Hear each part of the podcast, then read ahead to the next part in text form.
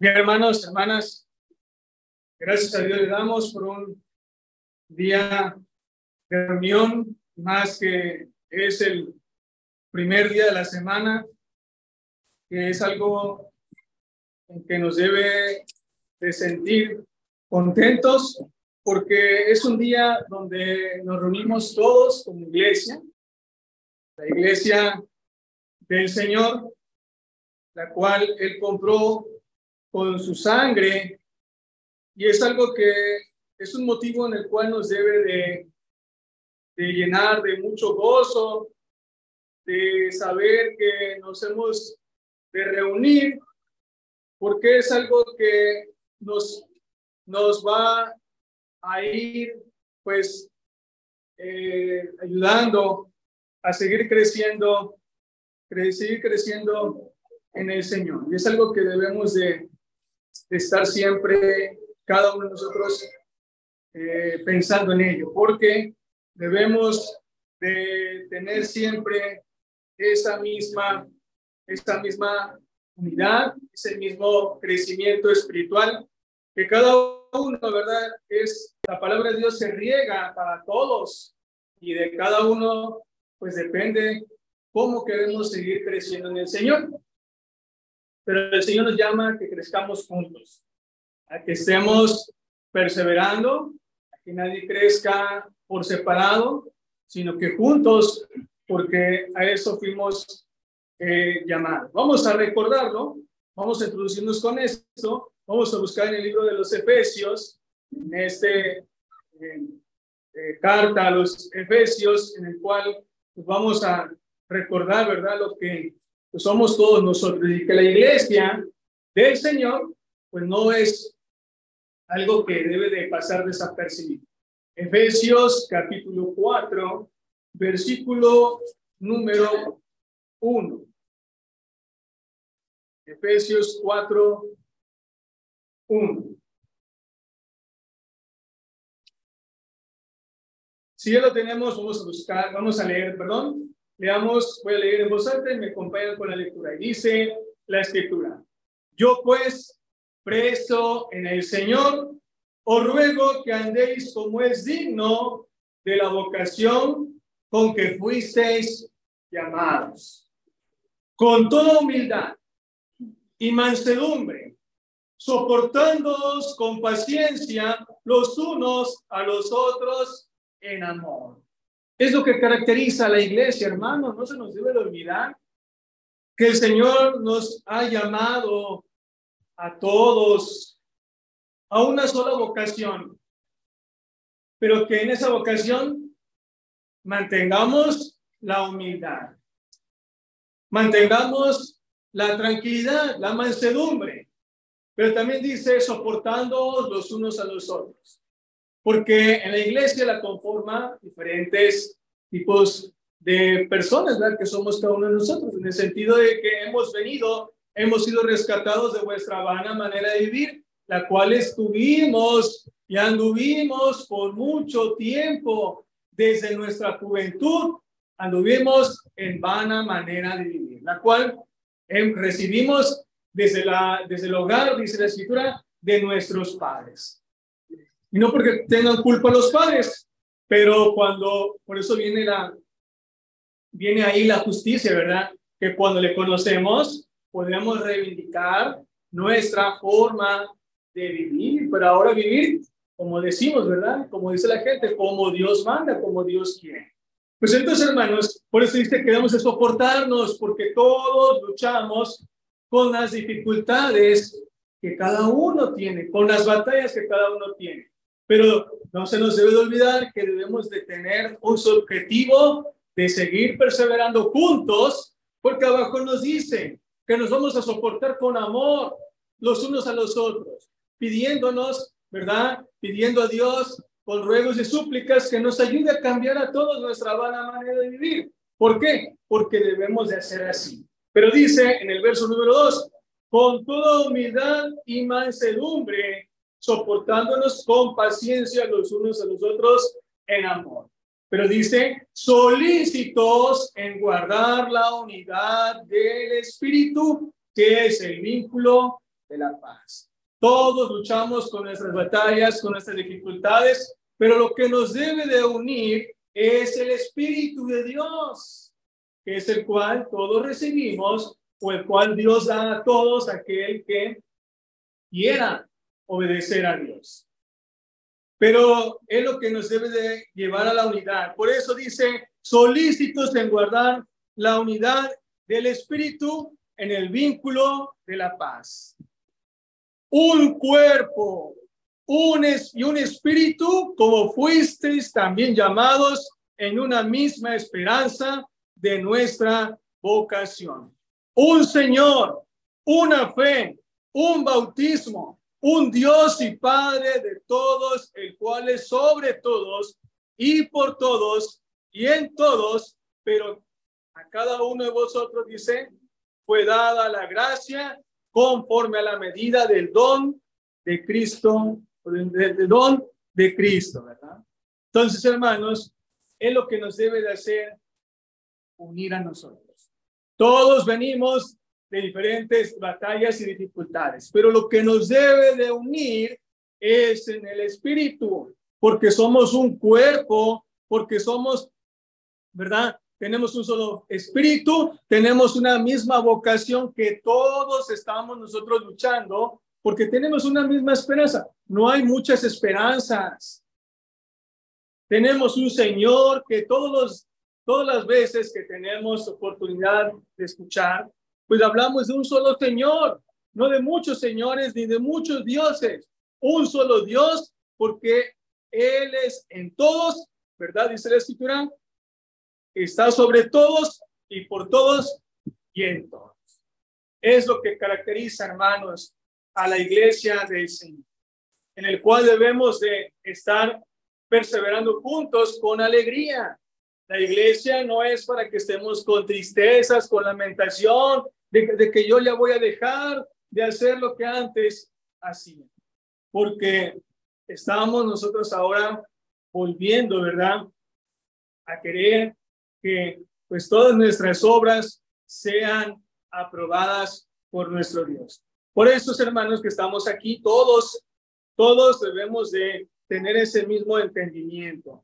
Todos debemos de saber que estamos unidos en esta misma forma, ¿verdad? De creer en esta, eh, pues, doctrina en la cual fuimos enseñados, que es la doctrina que pues, viene del Señor Jesucristo, que la transmitió a sus apóstoles, que sus apóstoles la enseñaron a otros y que esos otros llegó hoy en día la palabra de nuestro Dios.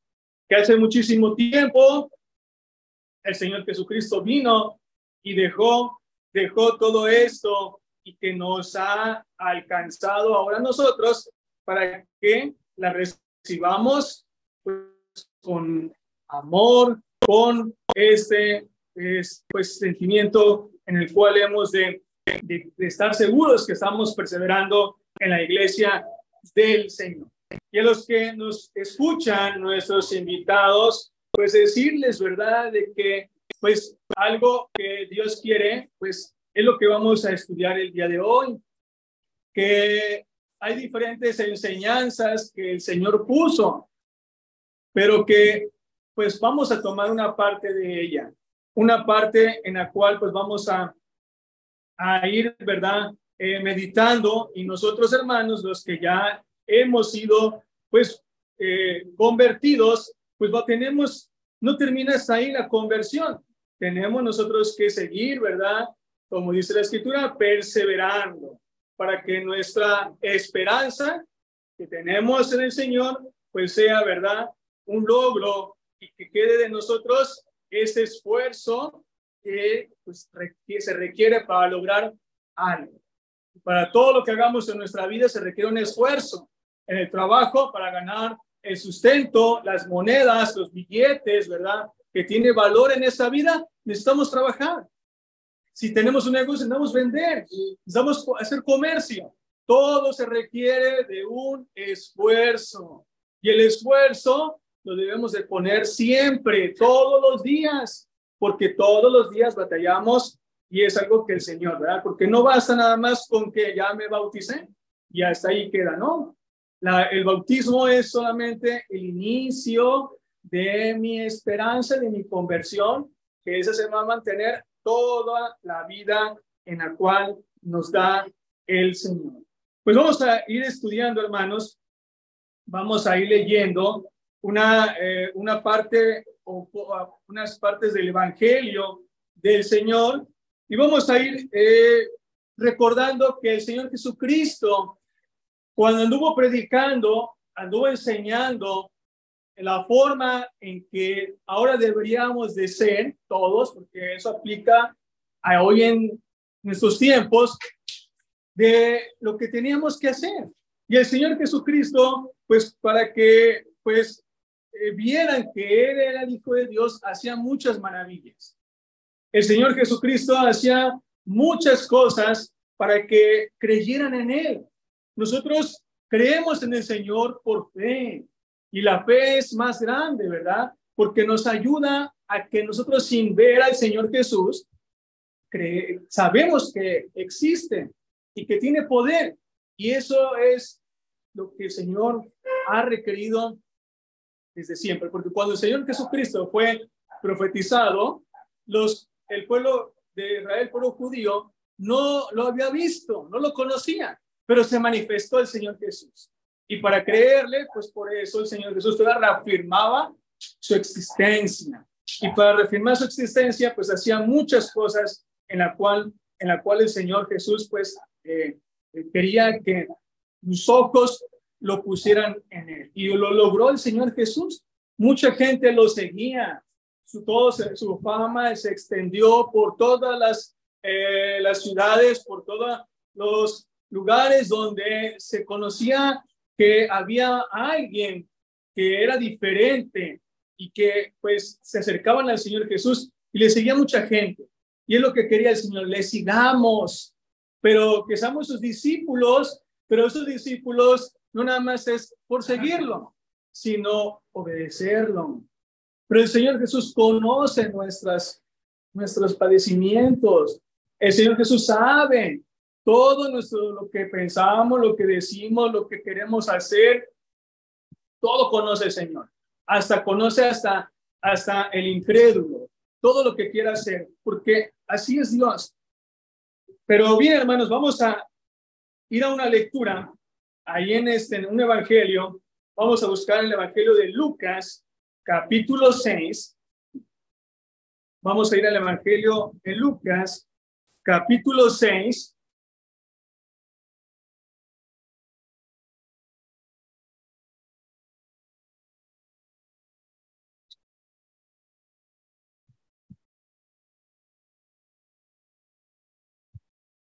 Y en este evangelio vamos a estudiar un poquito. Pero tiene mucha enseñanza, hermano. Vamos a retomar algo que el Señor Jesús hizo en ese, en esa, en, un lugar importante.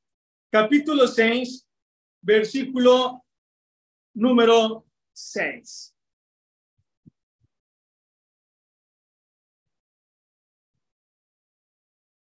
Y dice la escritura, y tiene un título, ¿verdad? Que dice, el hombre de la mano seca.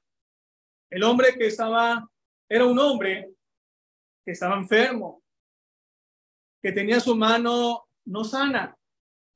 Pero ese hombre no sabemos, ¿verdad? No sabemos qué tiempo está enfermo, pero seguramente nosotros tenemos y sabemos qué es sentir una enfermedad en nuestro cuerpo y sentimos lo que padecemos en nuestros cuerpos. Y cuando se tiene o cuando estamos enfermos, por mucho, por poco, por poco, por mucho tiempo, pues es incómodo, hermanos, estar enfermos. No estamos verdaderamente para poder realizar muchas cosas en nuestra vida.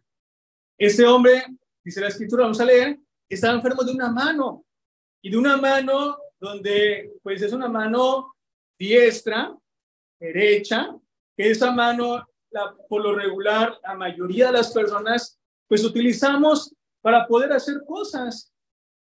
Si, nos, si nosotros fracturamos de nuestra mano, si tenemos una enfermedad en nuestra, o algo que debilidad en, nuestro, en nuestra mano, no podemos trabajar, hermanos, o podemos trabajar. Yo creo que sería muy difícil trabajar o hacer ah, labores de cualquier cosa en nuestra vida diaria. Pues este hombre así estaba enfermo. No sabemos a qué se dedicaba, a qué, hacía, pero pues seguramente sufría con su enfermedad, lo que también nosotros podemos sufrir cuando no podemos valernos de nosotros mismos, hermanos. Cuando usted se, se lastima su brazo, no puede bañarse como se acostumbra, no puede asearse, no puede hacer cualquier otra cosa, deseamos de nuestra vida diaria, porque tenemos una mano que es diestra, una mano derecha, que dice, más adelante lo vamos a leer, que ahí estaba, de esa mano estaba enfermo este hombre. Pero como el Señor Jesús conoce todo sobre nosotros, pues el Señor Jesús hizo algo que ya lo sabemos, pero vamos a meditarlo, vamos a buscar, ¿verdad? Que vamos a tomar la enseñanza de esto, que es lo que tenemos que hacer en nuestra vida, hermanos. Todos, ¿verdad? Y vamos a, y acompáñenme a la lectura, y dice en el capítulo 6, versículo número 6, lo siguiente. Dice la escritura, Aconteció también en otro día de reposo que él entró en la sinagoga y enseñaba y estaba allí un hombre que tenía seca la mano derecha. El Señor Jesús fue al lugar donde se reunían, que era una sinagoga. En la sinagoga, pues no, no hacían otra cosa más que leer la palabra de Dios leer la ley de Moisés, reafirmar lo que por generaciones, pues, es el creer en Dios. Y lo mismo hacemos ahora, hermanos. Por eso es importante las reuniones. Por eso es importante que todos nosotros estemos siempre asistiendo a los cultos de adoración a Dios y cualquier otro lugar donde se enseña la palabra de Dios, que es la iglesia del Señor, y si aquí estamos con esa libertad de podernos reunirnos y no tenemos dificultad ni tenemos problemas, pues no hay ninguna excusa para poder escuchar la palabra de nuestro Dios. El Señor Jesús cumplió esta parte importante, daba la enseñanza. Dice que entró un día en la sinagoga, pero que en esa sinagoga dice que enseñó el Señor Jesús. El Señor Jesús vino a enseñar, vino a hablar de Dios y hablar de él mismo también para que todo se cumpliese y creían en, él. Entonces, ¿cómo vamos a creer en el Señor Jesús? Pues escuchando la palabra, como ahora lo hacemos. Por eso es que se les invita siempre a asistir al culto de oración para que escuche al Señor Jesucristo, a Dios, lo que hizo para que nazca la fe y sepa y le conozcan y usted se crea en el Señor Jesús y sepa lo que tenemos que hacer en nuestra vida. Porque el Señor Jesús enseñó, pero dicen que estaba allí un hombre, un hombre enfermo, un hombre donde pues estaba eh, teniendo esa dificultad. Seguramente escuchó hablar del Señor Jesús, como mucho vemos en la escritura, que corrieron a buscar al Señor Jesús y mucha gente le escuchaba. Pero ese hombre, pues, eh, estaba ahí, en ese lugar, en esa sinagoga, pero donde el Señor siempre empezaba a dar enseñanza. Y vamos a leer otro, otro pasaje.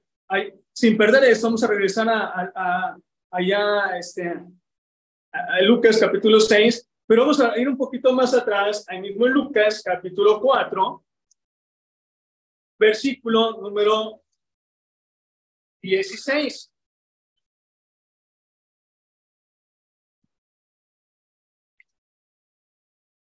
Y nuevamente dice en la escritura, capítulo 4, 16. Dice la escritura, vino a Nazaret, donde se había criado, y en el día de reposo entró en la sinagoga conforme a su costumbre, y se levantó a leer. Es importante, ¿verdad? Lo que decíamos.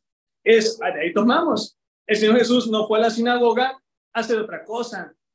El Señor Jesús dice que entró como conforme a la costumbre. ¿Por qué? Porque así estaban, ¿verdad? Acordados que iban a estar reunidos ese sábado para poder escuchar. Entonces ahora nos reunimos los domingos, cada primer de la semana, a escuchar la palabra de Dios. A eso se viene a al lugar de reunión, que es ahora aquí que nosotros estamos. Gracias a Dios, pues ha dado esta salud al hombre, pues que tenemos ahora estos aparatos que pueden llegar hasta el lugar donde nosotros estamos. Pero si no tuviéramos esos, esos aparatos, pues tendremos que venir al lugar de reunión. Porque es importante, ¿verdad? Porque aquí es donde leemos, escuchamos la palabra de nuestro Dios. No hay otra cosa más que se vaya a decir. El Señor Jesús nunca habló de otras cosas diferentes. Siempre habló cosas espirituales en donde quiera que estaba y más en la sinagoga, porque eso iba. En la sinagoga se levantó, dice, a leer la palabra de Dios. Como ahora se se escucha la palabra. Quien sea, ¿verdad? Cada, cada, cada hermano que da la, la, enseñanza, estamos escuchando a la palabra de Dios realmente. ¿Para qué? Para que nos ayude a tener, ¿verdad? A tener algo importante. Por eso, hermanos, vamos a empezar, vamos a hacer una pausa con el hombre enfermo, pero vamos a tomar esta enseñanza de que es importante asistir al lugar de reunión, porque el Señor Jesucristo fue a la sinagoga, como de costumbre. Claro, la costumbre aquí no es venir nada más por venir, sino la costumbre que es aprender a enseñanza del Señor. Esa es la costumbre que debe ser parte de nuestra vida. Y es lo que deben estar siempre conociendo nuestros invitados, que esta es parte de la vida del cristiano, el reunirse. Por eso en Hebreos, vamos a ir ahora a Hebreos, vamos a regresar a, Lucas, pero vamos a ir a esta parte. En Hebreos, decir en Hebreos, capítulo 10, este, esta parte importante que siempre nos recordamos. ¿Por qué? Porque es algo bueno y no es algo caprichoso nada más por quien lo diga alguien. Hebreos capítulo 10, versículo número 25. Dice la escritura, no dejando de congregarnos, dice el apóstol, no nos debemos de dejar de congregarnos, como algunos tienen por costumbre. A veces tenemos por costumbre venir, no venir, medio un domingo, dos domingos. Señor Jesucristo, a través, o más bien los apóstoles, a través del Espíritu, mejor dicho, dice la escritura, escribieron, no dejando de congregarnos como algunos tienen por costumbre. Cuando alguien se le invita o se le dice, no se deje de reunir, hermano o hermana, no es para molestar a nadie, ni para que nos sentamos mal. Mal delante de Dios, yo creo que sí, pero no de lo que nos digan los hermanos. ¿Por qué? Porque dice el Señor y es mandamiento. ¿Qué dice? Nos debemos de exhortar. Dice, sino exhortándonos y tanto más veis cuando veis que aquel día se hace. Entonces, nos debemos de exhortar. Y exhortar es invitarnos, recordarnos, hermano, no te dejes congregar, ve a la reunión. Es importante, porque en la reunión aprendemos la enseñanza, lo que tenemos que hacer en nuestra vida, porque ahora vivimos para Cristo, para Dios, no vivimos para nosotros mismos. Esa es lo que tenemos que hacer. Y es lo que tenemos que ir aprendiendo, hermanos, porque es algo que tenemos que ir, ir ir viendo y reafirmando, porque todo esto empieza, hermanos, porque eh, en la curación de este hombre o la, del hombre que estaba enfermo de su mano, pues ese hombre pues acudió a la sinagoga. Y es algo que, pues, debemos de ver que aún enfermo fue a la sinagoga a ver al Señor Jesús. Aquí, pues tenemos que tratar de venir, se puede, ¿verdad? Pero buscar al Señor. Al paralítico que llevaban cuatro cargando y que no pueden entrar a la casa donde estaba el Señor Jesús, hizo lo imposible por llegar y ver al Señor Jesús y estar presente, porque para él era importante estar con el Señor. Y no le importó destruir una casa ajena con tal de ver al Señor. Entonces, las dificultades las vamos a tener siempre. Las enfermedades vamos a tenerlas a lo mejor, pero buscar primeramente a Dios en nuestras vidas. Eso es algo que tenemos que tener siempre en, en, pensando, hermanos, porque este hombre, aún enfermo, fue a buscar al Señor Jesús, que pudo haber dicho, ay, mejor me quedo, me duele mi mano, me duele mi brazo, no puedo, no sabemos, ¿verdad? qué tanto, hasta dónde vivía, pero no tenían lo que tenemos ahora, transportes públicos.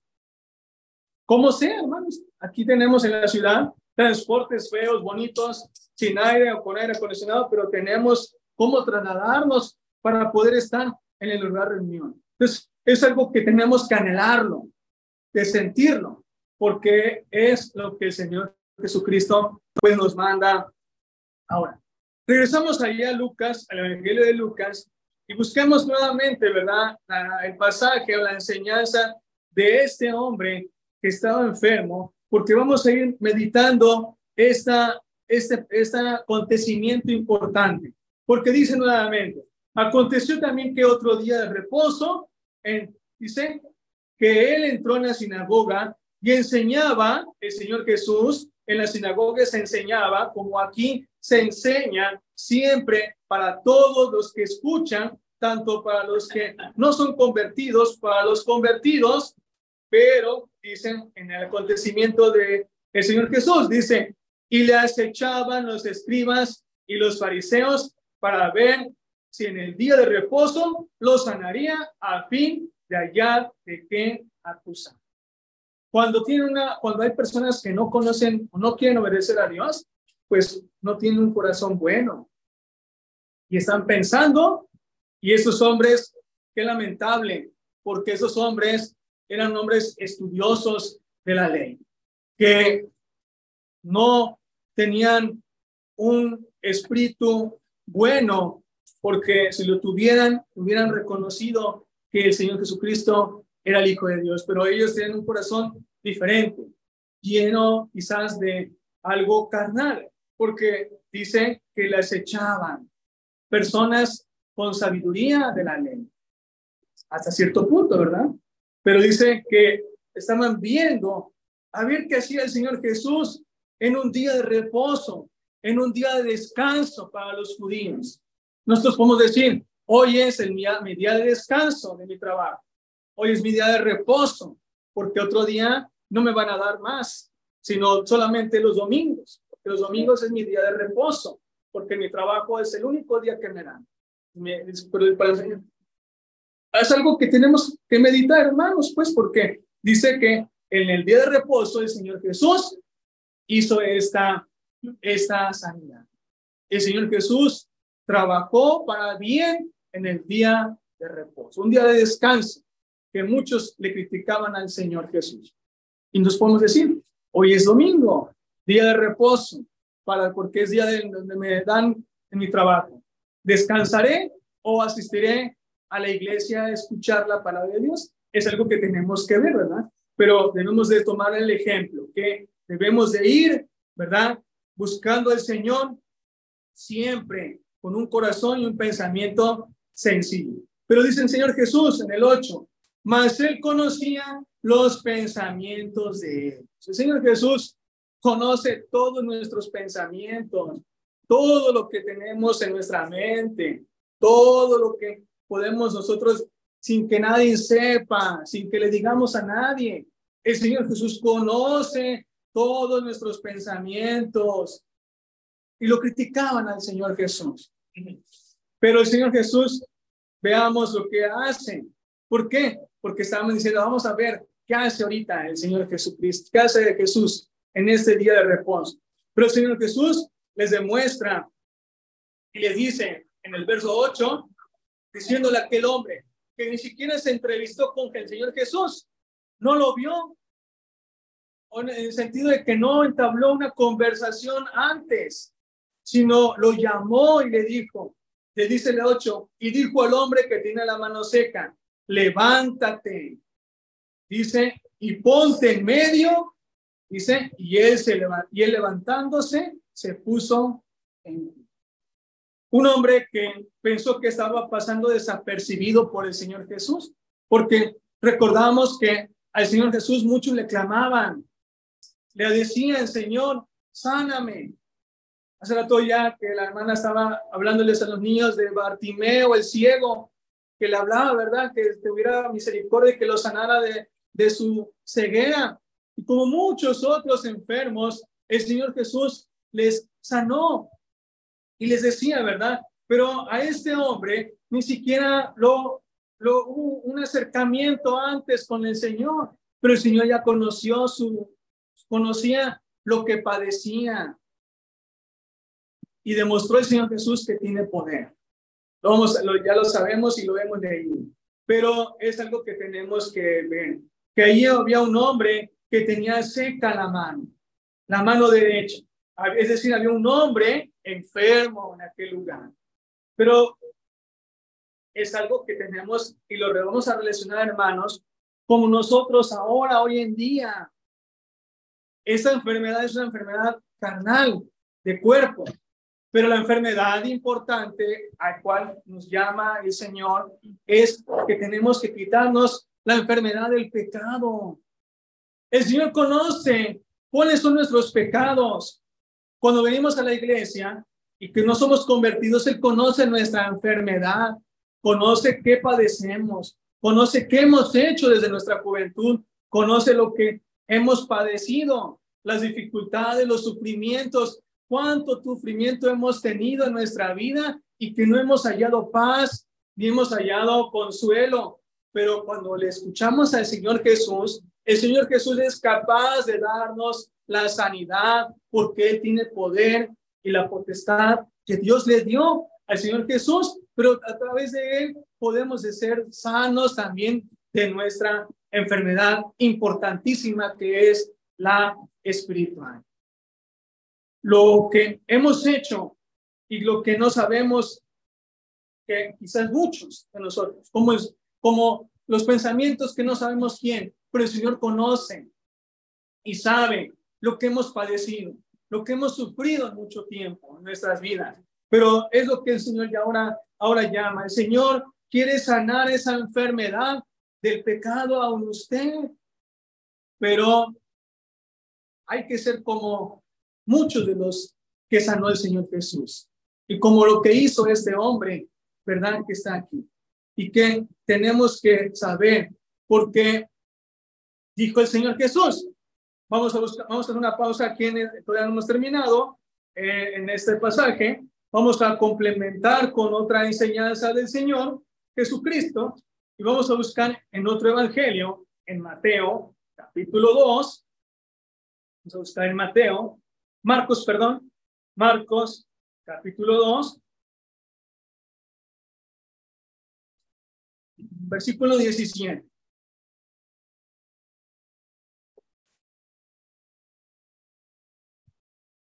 Dice el Señor Jesucristo. Al oír esto, Jesús les dijo, los sanos no tienen necesidad de médico, sino los enfermos. No he venido a llamar a justos, sino a pecadores. El Señor Jesús sabe que los que no están enfermos están obedeciendo al Señor. Y la enfermedad es la espiritual, la que, la que nos del pecado. Nosotros, la mayoría de los que estamos aquí reunidos, somos de los que hemos sido sanados del médico, que es el Señor Jesús. Él nos sanó, hermanos, de nuestros pecados. Él nos quitó Pero dice que el Señor Jesucristo le interesa más a los enfermos que no han obedecido a su palabra. ¿Por qué le ha venido a llamar a esos enfermos? Para que también reciban la sanidad que quizás a lo mejor no hemos recibido de nuestro, en nuestro tiempo de vida que tenemos. Por eso el Señor llama a estos enfermos. Te conoce el Señor, le conoce el Señor. Estamos reunidos en ese lugar como en la, en, la, en, la, en la sinagoga que estuvo el Señor Jesús y él conoce y ahora el Señor Jesús y la palabra dice y le llama y le dice como al, al este hombre enfermo que tiene la mano que no le conoció, pero le dijo al hombre, levántate y ponte medio. El Señor Jesús le llama, le llama al arrepentimiento. Póngase de pie, dice el Señor Jesús. Póngase de pie, levántese. Y dice esto importante. Regresamos a Lucas capítulo 8 capítulo 6, versículo 8. Lucas capítulo 6, versículo 8. Y como el Señor Jesús dice que conocía los pensamientos, dice la escritura, mas él conocía los pensamientos de ellos y dijo al hombre que tenía la mano seca, este hombre enfermo, dice, levántate y ponte en medio. Y él, se y levantándose se puso obedeció ese hombre.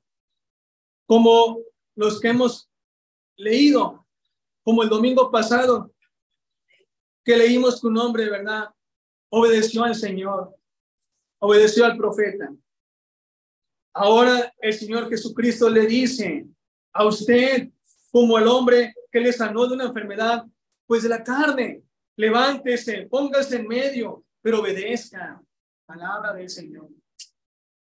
Pero dice el verso 9, entonces Jesús le dijo, os preguntaré una cosa, ¿es lícito en el día de reposo hacer bien o hacer mal?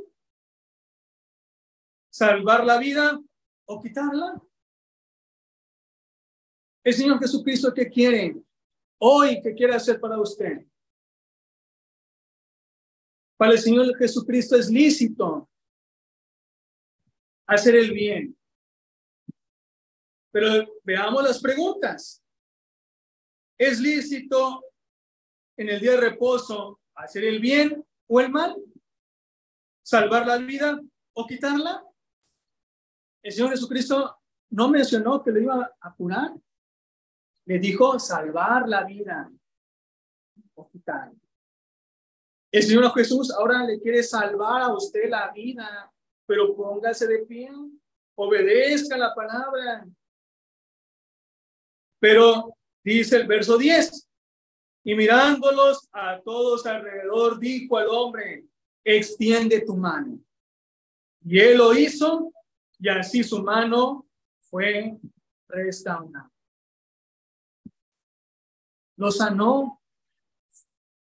El Señor Jesús me dijo, levanta tu mano para que todos la vieran, que para ella tenía que ser testimonio de cómo estaba su mano, de que estaba enferma estaba seca, no tenía vida, como a veces estamos en nuestra, vida espiritual, sin vida, sin sentido, sin rumbo. Pero el Señor Jesucristo quiere salvar la vida de usted, no le quiere quitar la vida.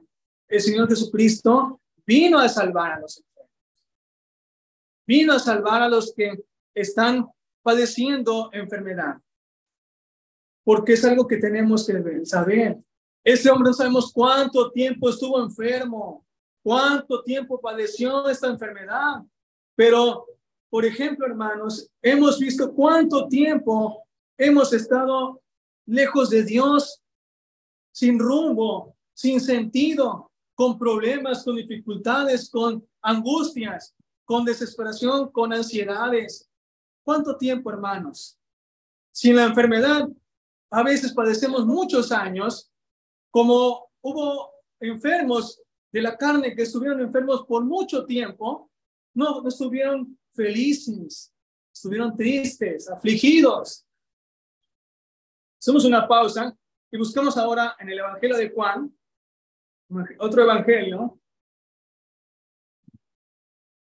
Evangelio de Juan capítulo 5, y vamos a ver varios ejemplos. Juan capítulo 5.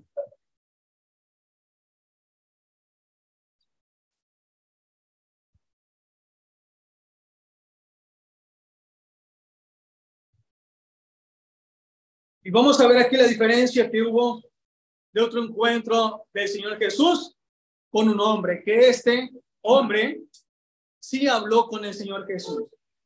Y le dice la escritura 5, 4 y 9.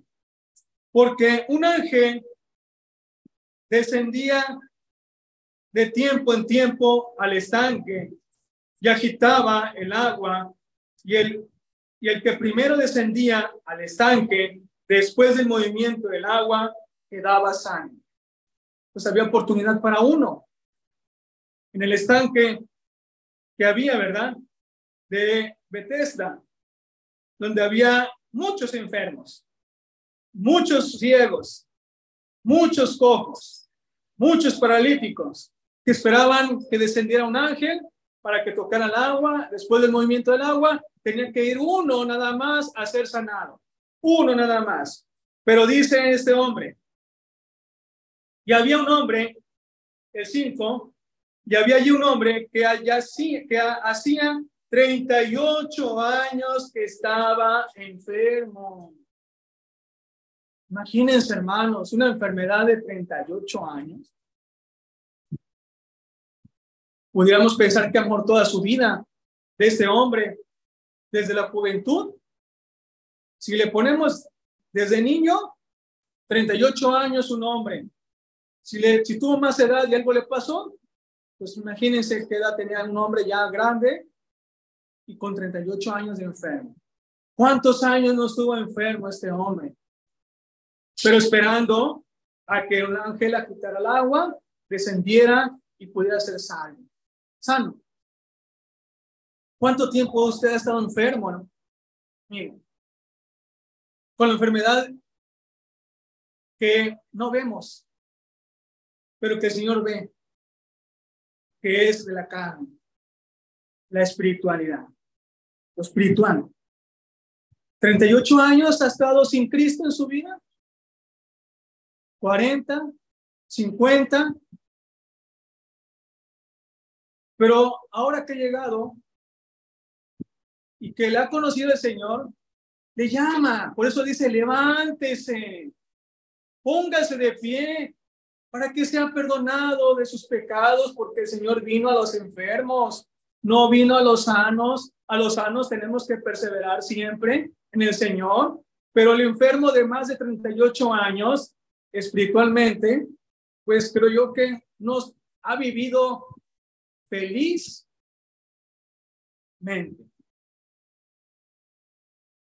Pero hubo un encuentro con el Señor como usted está teniendo el encuentro con el Señor Jesucristo y le dice en el verso 6, cuando Jesús lo vio acostado y supo que llevaba ya mucho tiempo así, le dijo, ¿quiere ser sano?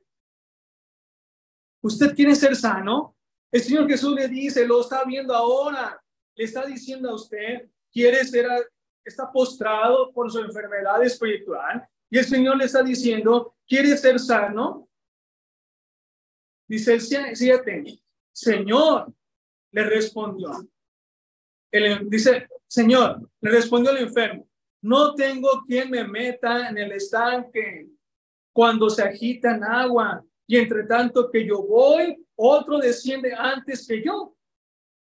Entonces le puso, ¿verdad? Una dificultad. Señor, no hay nadie que me lleve he estado así por muchos años, enfermo, postrado, porque pues uno me gana, otras palabras. Uno me gana y no puedo, no hay quien me lleve.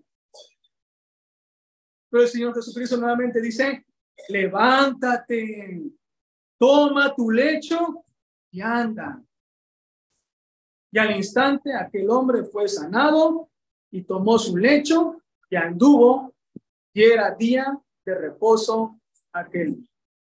El Señor te lava tus pecados al instante.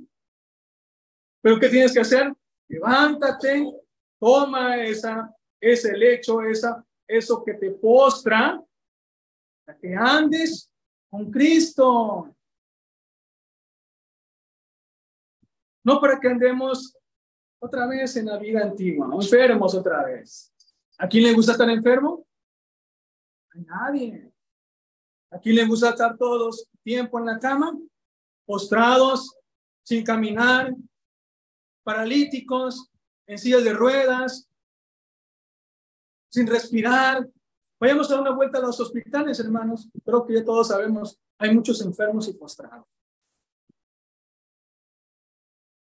Los que tenemos bien nuestros sentidos, nuestros miembros, levántese, tome su lecho, ande en espiritualidad ahora en el Señor. Ocúpese ahora en las cosas de Dios. Porque, pues si queremos seguir perseverando en el pecado, dice la escritura, porque la paga del pecado es muerte, más la dávida de Dios es vida en Cristo Jesús, eterna en Cristo Jesús, Señor nuestro. El Señor te da vida si la quieres. ¿Quieres ser sano? Hoy es el día de ser sano. Estás lejos, importa. Podemos, ¿verdad? Ser un espacio y que hoy sea sano su vida. Porque la paga del pecado es muerte. ¿Quieres seguir pecando? Pues, ¿quieres seguir enfermo 38 años? Pues a la enfermedad que nos lleva va a ser la muerte. Dios te ofrece vida. Por eso dice hoy, párate, levántate, para que tengas vida. Y al instante el Señor te sanará. Descendemos a las aguas y salimos. Bajamos a las aguas del bautismo y salimos y por fe somos salvos al instante porque eso es lo que el Señor nos ha dado. ¿Cuánto tiempo quiere estar enfermo todavía? ¿No lo anhela como este hombre? Su enfermedad de 38 años. Vamos a ver otro ejemplo. Ahí en Marcos, capítulo 5, versículo 25. 24. Capítulo 5, versículo 25, 24, 25. Dice la escritura, fue pues con él y le seguían una gran multitud y le apretaban. Todo el mundo conocía al Señor Jesús. Todos queremos conocer al Señor Jesús, pero la diferencia es querer obedecer al Señor Jesús. Dice la escritura, pero una mujer que desde hacía 12 años padecía flujo de sangre. Y había sufrido mucho de muchos y había sufrido mucho de muchos médicos y gastando, gastado todo lo que tenía y nada había aprovechado. Antes le iba peor. Esta mujer estaba enferma 12 años enferma, buscó muchas ayudas. Como podemos decir, no, la iglesia, mejor busco otra ayuda. Me voy a otro lugar, allá que me ayuden, porque pues no, siento difícil a lo mejor. Pues vayan. Si quiere ir, pero ¿qué dice? No va a encontrar la sanidad que el Señor Jesús le ofrece. Va a gastar todo su tiempo, va a gastar todo su dinero, va a gastar todo y nada va a ser de provecho. Por eso dice, y nada había aprovechado. Antes le iba peor. ¿Quiere buscar al Señor en otro lugar? Le va a ir peor. Yo no lo digo, lo dice la escritura. Un ejemplo de la, de la carne, pero es similar a lo espiritual. Hermanos, queremos seguir perseverando en la carne, nos va a ir peor. Nos va a ir peor. Si queremos gastar nuestro tiempo en otro lugar, ah, ¿por qué no? No, pues no, voy otro día después. Soy muy joven, no tengo entendimiento, soy bien, ¿verdad? No tengo, no capto la palabra. No, pues es para los que, la escuela, los que estudiaron. Son para los que sí, de veras, tuvieron letras, eh, saben leer, para los que fueron a la escuela. No, la palabra se escucha, se retiene en el corazón y se obedecen. Se guarda, dice la escritura, se obedece. Pues, ¿Quiere sufrir otros 12 años más? Y donde vaya le va a ir peor. Pero dice esta mujer, cuando escuchó al Señor Jesús que le podía sanar, pero el Señor Jesús vemos que no más sana lo, lo carne, sino el Señor Jesús sana lo espiritual. Le dice entonces, cuando yo hablar de Jesús, mente. Cuando alguien me habla de que va aquí, te invito, ve, congrégate conmigo, escucha la palabra, pero no para que vayas conmigo por ir, sino para que tú te convenzas, porque todos estamos con una enfermedad del pecado y Dios tiene a Jesucristo, que es el que nos va a dar el perdón por medio de Él de nuestros pecados. Por eso dice, cuando yo hablar de Jesús, vino detrás de entre la multitud nuevamente, hermanos, una mujer enferma, no tuvo, eh, no fue un obstáculo la gente para poder estar con el Señor Jesús. Como el enfermo paralítico que le daban en cuatro, cargando, del, lo descendieron de la casa y lo pusieron en medio del Señor Jesucristo. Esa mujer estaba, pues, pues no, cuando le decía, no, pues, ¿cuándo voy a ver al Señor Jesús? ¿Quién sabe cómo le hizo? Pero ella logró estar y acercarse al Señor Jesús. Por eso dice en la escritura, cuando yo hablar de, de Jesús, vino detrás de entre la multitud y tocó su manto, porque decía, si tocare tan solamente su manto, seré salva. Si tan solo, pues, pues Dios me escuchara, me quisiera que Dios me salvara. Es lo que debemos de tener siempre en nuestra mente. Y dice la escritura, y enseguida la fuente de su sangre se secó. Nuevamente, el Señor Jesús no conversó con ella, no la vio, pero sí supo su presencia, porque el Señor Jesús todo lo sabe supo la presencia de esta mujer, pero no, no conversó con ella, pero supo que tenía necesidad, como Dios sabe nuestra necesidad tan solo toquemos al Señor Jesús. ¿Cómo lo tocamos al Señor Jesús? Obedeciendo la palabra. Obedeciendo la palabra. Pero dice, y enseguida la fuente de su sangre se secó y sintió en el cuerpo que estaba sana de aquel azor. ¿No quiere sentir estar sano? Nuevamente, quiere estar siguiendo, quiere estar enfermo nuevamente, 38 años, 12 años, donde puede buscar usted cualquier sanidad en el mundo, pero no va a haber provecho, porque no hay mejor sanidad que la que ofrece el Señor Jesús.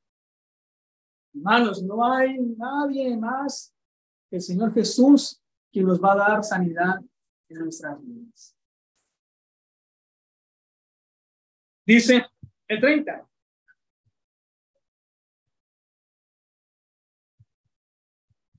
El 29. Y enseguida la fuente de su sangre se secó y sintió en el cuerpo que estaba sana de aquel azote, de aquel tormento, de aquel aquello que le afligía.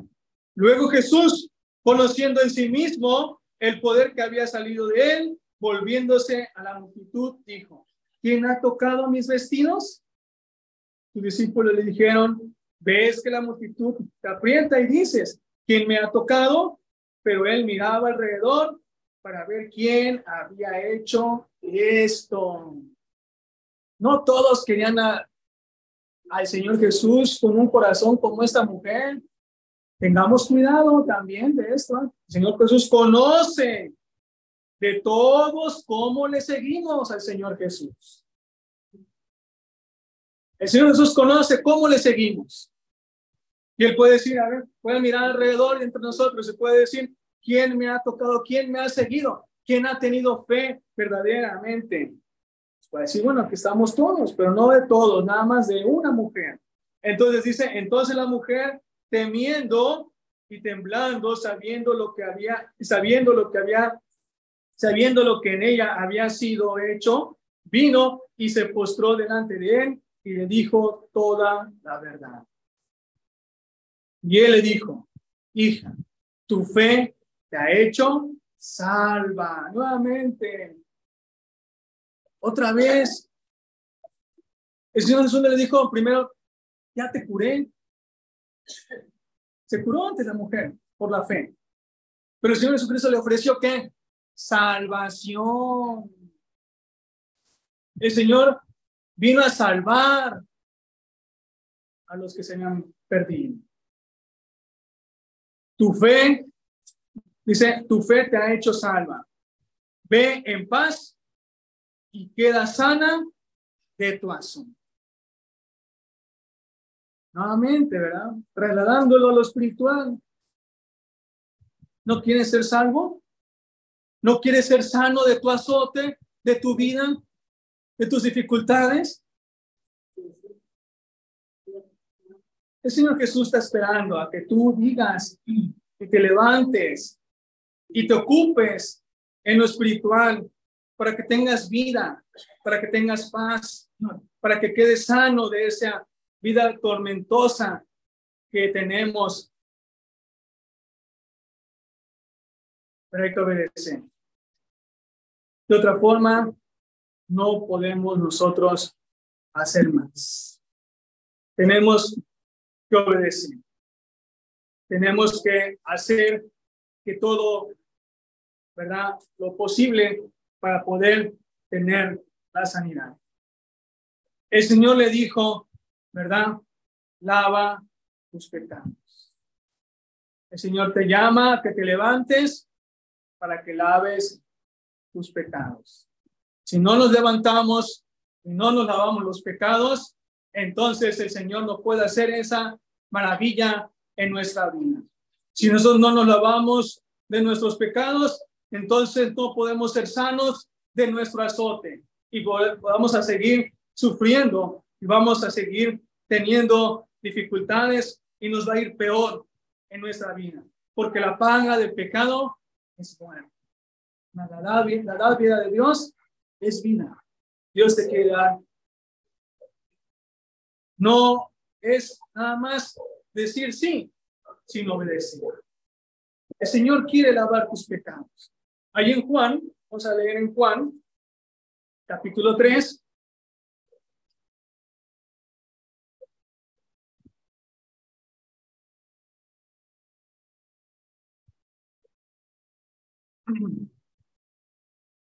Se le acercó al Señor Jesús un hombre fariseo principal de los judíos y le preguntó y conversó con el Señor Jesucristo.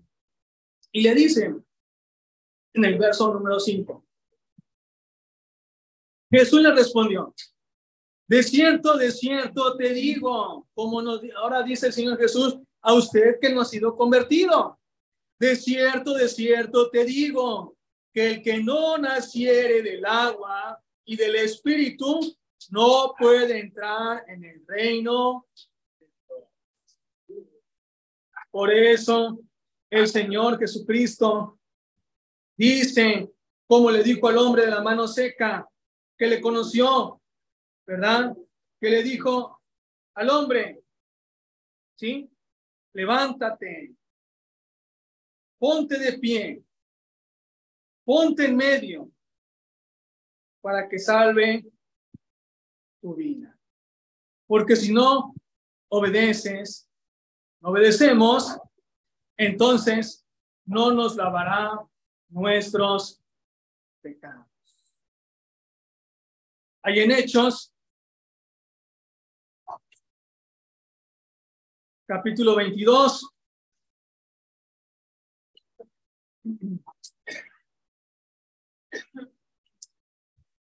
Versículo número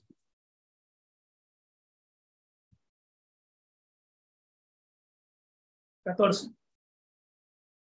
Y él les dijo, y él dijo, el Dios de nuestros padres te ha escogido para que conozcas su voluntad. Te ha escogido a ti también, para que conozcas su voluntad y veas al justo y oigas la voz de su boca. Porque serás testigo suyo a todos los hombres lo que has visto y oído. Ahora pues, ¿por qué te detienes? Levántate, como le dijo al hombre, le dice aquel apóstol, ¿verdad? Levántate y bautízate y lava tus pecados invocando su nombre. Hoy es día de reunión. Hoy el Señor Jesucristo, el Dios, ¿verdad? Nuestro Dios. Hemos leído su palabra. Como el Señor Jesucristo le dijo a este hombre de la mano seca, levántate. Le dijo, ¿verdad? Mas él conocía los pensamientos de ellos y dijo al hombre que tenía la mano seca, levántate. Y levantándose, se puso en pie. Y regresamos a Lucas, capítulo 6, versículo 8. Y entonces Jesús le dijo, os preguntaré una cosa. ¿Es lícito el día de reposo hacer el bien al mal? Como puede decir alguien, no, pues hoy no, no se puede bautizar. Claro que sí se puede bautizar. Por eso el Señor pregunta, ¿es lícito hacer esto? Como hoy podemos decir, no, pues no te, no te bautices ahorita, espérate. No, el Señor Jesucristo, ¿es lícito eso que Dios diga? No es lícito, porque el Señor Jesucristo dice, levántate. Él no dice, déjalo para mañana, déjalo para tu cumpleaños, déjalo para cuando te sientas bien cuando tengas ya resuelto tu problema de tu vida, cuando ya estés rehabilitado, cuando ya estés de acuerdo con tu esposa, cuando ya pidiste permiso con tus padres. El Señor Jesucristo dice, levántate ahora. Por eso le dice, el Señor Jesucristo le dijo en la sinagoga, os preguntaré una cosa, ¿es lícito en el día de reposo hacer el bien? ¿Es lícito que alguien diga ahora, no te puedes bautizar? Porque no, el Señor Jesucristo fue bien claro y dijo, levántate. Y el Señor Jesucristo dice, y mirándolos a todos alrededor, dijo al hombre, extiende tu mano. Ahora el Señor Jesucristo dice, ahora pues, ¿por qué te detienes? Lo que hemos leído en Hechos. Levántate y bautízate y lava tus pecados invocando su nombre. El que creyere y fuera bautizado será salvo, realmente. Mas el que no creyere será condenado. Marcos 16, 16.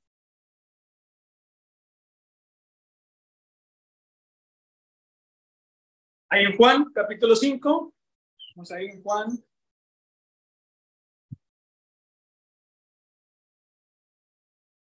Evangelio, Juan, capítulo 5.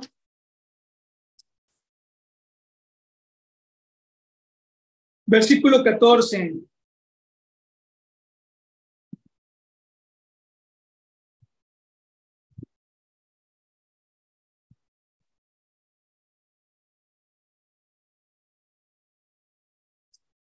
Al paralítico de Bethesda.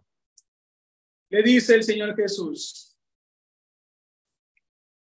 como ya había sido sanado, le dijo en el 14, Después le halló Jesús en el templo. No le halló en otro lugar. Le halló en el templo. Después de ser sanados de nuestra enfermedad del pecado, Dios nos llama a que nos congreguemos Por eso leímos del principio, no dejando de congregarnos como algunos tienen por costumbre. Dice, después le halló Jesús en el templo. El Señor Jesús espera que nos halle en su iglesia siempre. Y le dijo, mira, has sido sanado. Todos hemos sido sanados, hermanos. Y, los que, y la invitación es para los amigos, pueden ser sanados, pero dice, mira, ha sido sanado, hermano, y nos ha llamado el Señor Jesús, nos dice, cambiándole el contexto espiritual, mira, ha sido sanado, no peques más. El Señor nos invita, hermanos, a no pecar más. Nos invita a ser hallados, ¿dónde? En su iglesia, como a este hombre paralítico que estuvo enfermo por mucho tiempo, que lo halló no haciendo cosas malas, lo halló en el templo. Pero le dice, mira, has sido sanado, no peques más, para que no te venga alguna cosa peor. Hermanos, fuimos, somos sanados, miremos que no pequemos. Ya nos perdonó el Señor Jesús todos nuestros pecados de la 38, 40, a la edad que tengamos, que tuvimos pecado, nos ha perdonado. Pero debemos de ser hallados en su iglesia, no dejando de congregarnos, como algunos tienen por costumbre. Como el hombre de la mano seca estuvo en el lugar indicado para que escuchara y lo viera el Señor Jesús sus, su enfermedad. Mira, ha sido sanado. No peques más para que no te venga alguna cosa peor. Mas el que persevere hasta el fin, este será salvo. Es lo que tenemos que hacer. Eso hace el sano. Perseverar hasta el fin. Que no nos vengan cosas peores, hermanos, en nuestras vidas. Y si padecemos, eso es otro tema. Vamos a padecer aflicción, pero ya no estamos solos. Vivimos ahora con el Señor. Y nuestros problemas, Dios permite, nos va a ayudar. No tengamos miedo al que mata, al hombre que mata el cuerpo. Tengamos temor al que puede matar el cuerpo de la, en otras palabras, ¿verdad? Dice la escritura. Tengamos temor que nos puede, podemos estar enfermos toda nuestra vida, quizás, pero que nuestra, nuestro espíritu sea sano. Al Señor le importa nuestro espíritu sano, no el cuerpo. Este cuerpo va a deshacerse, lo va a comer los gusanos. Estamos guapos, estamos feos, estamos altos, estamos bajitos, morenitos, como sea, este cuerpo se queda. El que queda para siempre es el alma. Es la que el Señor quiere que tengamos sano. Cuidemos nuestra alma, cuidemos nuestro espíritu que Dios nos ha dado. Que el Señor nos bendiga. Amén.